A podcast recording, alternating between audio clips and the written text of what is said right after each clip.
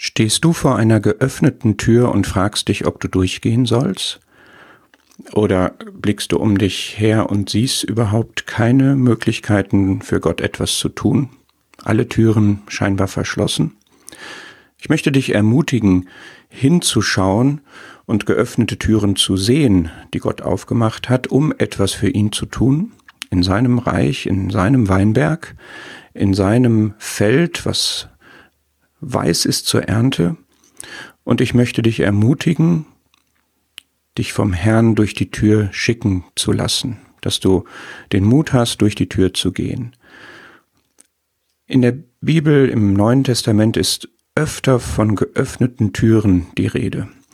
Lasst uns diese Perspektive haben, dass Türen offen sind. Natürlich kann der Herr auch Stoppschilder setzen und Wege verbarrikadieren. Er kann uns warten lassen und uns später erst Möglichkeiten ergreifen lassen, aber die typische Sichtweise ist doch die, dass er Türen öffnet. Denn er möchte ja, dass wir für ihn wirksam sind.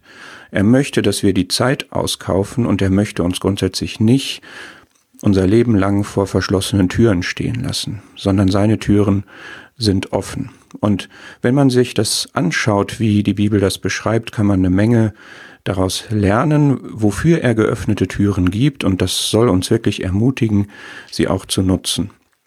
Fangen wir an mit Offenbarung 3, das Sendschreiben an Philadelphia. Ich weiß nicht, ob du dich kirchengeschichtlich in Philadelphia einordnest und sagst, da gehöre ich zu oder da möchte ich dazugehören. Wenn ja, dann ist ein Kennzeichen die geöffnete Tür, die Gott gegeben hat und die niemand schließen kann. Und wenn du die Verse im Kontext liest, der Herr Christus ist der, der den Schlüssel hat, und wenn er öffnet, dann wird niemand schließen. Und im nächsten Vers in der Fortsetzung ist die Rede von einer kleinen Kraft, die Philadelphia hat. Und ich frage dich, hast du diese Sichtweise einer geöffneten Tür vor dir? Oder siehst du in unserer Zeit des Niedergangs überhaupt keine Möglichkeit mehr, etwas für den Herrn zu tun? Bist du jemand, der sagt, ich habe Kraft, wenn auch klein, oder bist du jemand, der eine große Schwachheit beklagt? Das Motto für Philadelphia ist, siehe, siehe, Augen auf, schau hin, ich habe eine geöffnete Tür vor dir gegeben. Und wenn ich, Christus, diese Tür gebe, dann kann niemand sie schließen. Und dann ist die Tür auch dazu da, dass man da durchgeht. In Apostelgeschichte 14 wird berichtet, wie Gott den Nationen eine Tür des Glaubens aufgetan hatte. Hören wir auch solche Berichte von geöffneten Türen. Erzählen wir einander, wenn wir geöffnete Türen im Dienst für den Herrn erlebt haben, da durchgegangen sind und seine Wirkung erlebt haben. Hier ist jetzt der Akzent die Tür des Glaubens, das heißt das, was hinter der Tür liegt. Man geht da durch, man wirkt für den Herrn, der Herr wirkt und dort entsteht Glaube. Das ist also das Ziel dieser geöffneten Tür, dass Glaube entsteht, dass Menschen an Gott glauben und dass sie ihren Glauben auch praktizieren, dass es eine Belebung gibt im Glauben. In 1. Korinther 16 ist die Tür beschrieben als groß und wirkungsvoll. Wer würde das heute noch so formulieren, dass es im Werk des Herrn große Türen gibt? Vielleicht denken wir viel mehr an diese engen, schmalen Türen. Das ist natürlich ein anderes Bild.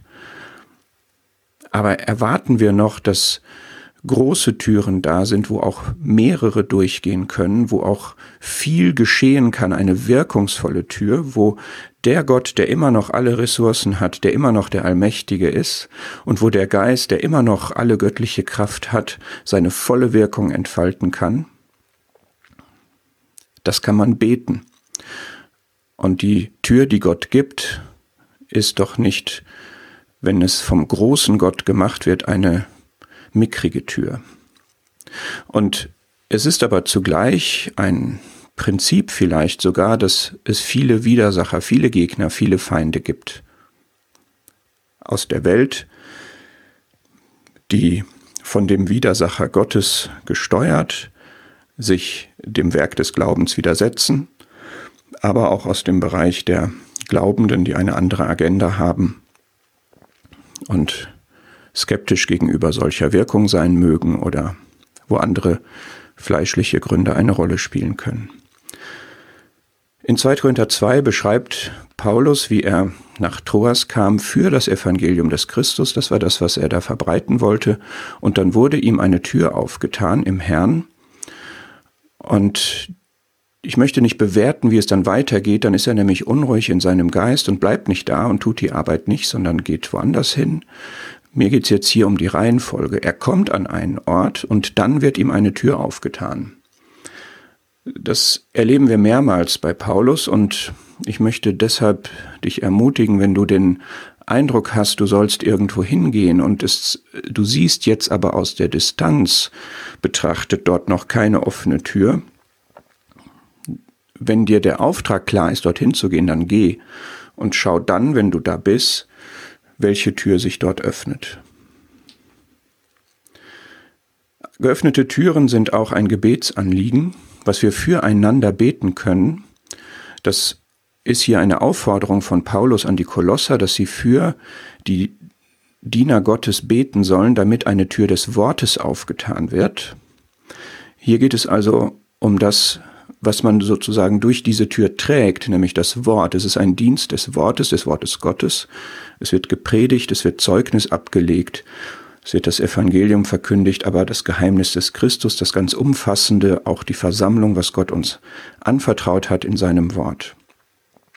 Wir sehen lauter geöffnete Türen. Die Schrift spricht sehr ermutigend davon, nicht naiv, es gibt Widerstand und Konfrontation, aber wir haben den Gott auf unserer Seite, der alle Gewalt hat, der über Öffnen und Schließen auch entscheidet. Und wenn er öffnet, dann kann niemand schließen.